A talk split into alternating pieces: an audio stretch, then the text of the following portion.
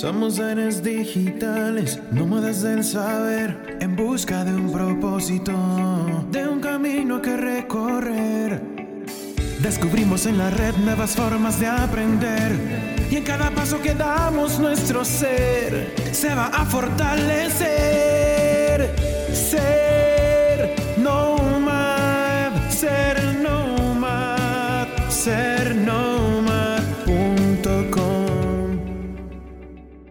Hola amigos, soy Bandu y estoy emocionado de darles la bienvenida a otro episodio de Descubriendo los Nomads. Hoy vamos a hablar de el auge del modo monje en el contexto digital para ser un nomad digital del conocimiento. Algunos me preguntaréis, ¿cómo quieres que seamos nomad digitales? Si no dices que nos pongamos en modo monje, pues de eso vamos a hablar de consumir tecnologías con moderación.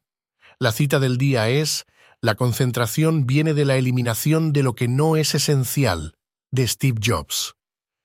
En la era de la información y de la digitalización, el exceso de información no solo nos mantiene informados hasta la muerte, sino que también afecta a la salud y a nuestra productividad o como empleados. La constante distracción que nos aporta este mundo digital, evidenciada en estudios que demuestran cómo los empleados pasan una parte importante de su jornada laboral en redes sociales, puede ser vista como una amenaza a la concentración y productividad.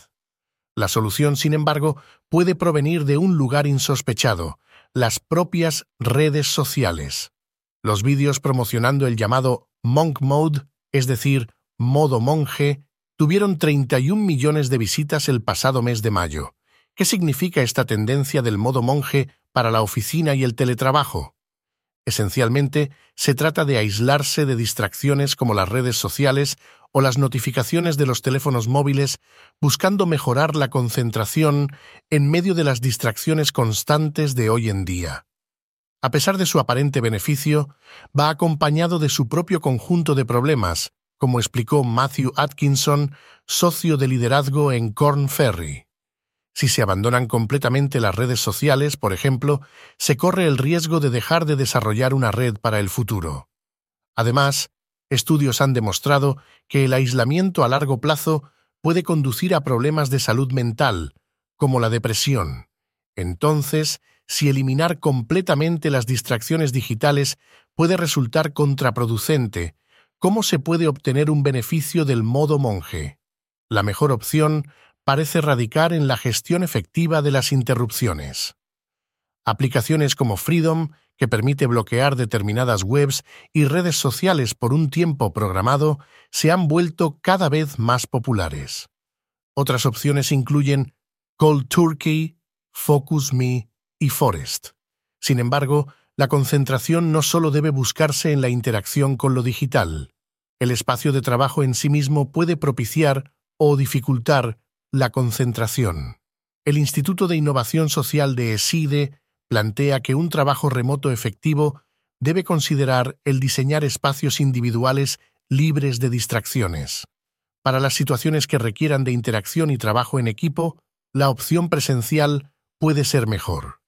Un modelo de trabajo híbrido bien gestionado puede propiciar tanto espacios presenciales como virtuales que permitan la concentración y la colaboración según se requiera. Para ello, es necesario rediseñar el espacio de la oficina, creando no solo espacios para el encuentro y la colaboración, sino también espacios que estén diseñados para favorecer la concentración en tareas específicas. La tendencia del modo monje se ha vuelto tan fuerte que incluso ha surgido la Monk Mode University, que ofrece enseñanzas sobre desarrollo personal, espiritualidad y negocios para pensadores independientes alrededor del mundo. Como curiosidad, en 1991, tanto Bill Gates como Warren Buffett atribuyeron su éxito a la concentración. ¿Podríamos considerarlos los primeros empleados monje de nuestra era? ¿Se convertirán los empleados monje en la futura evolución del trabajador en la era digital? Al fin y al cabo, y como afirmó Steve Jobs, la concentración proviene de la eliminación de lo que no es esencial. Gracias por unirte a mí en este episodio sobre el modo monje o modo off. pues tiene su papel en tu viaje como Nomad Digital, para buscar el equilibrio entre la tecnología y tu vida. Si te ha gustado este episodio y estás emocionado por lo que viene, asegúrate de suscribirte y dejar tus comentarios. Soy Bandu y puedes visitar la página web sergnomad.com para proponer temas y dejarnos sugerencias. También podrás descargar la plantilla del Cubitón para imprimir tú mismo. Hasta la próxima, Nomad.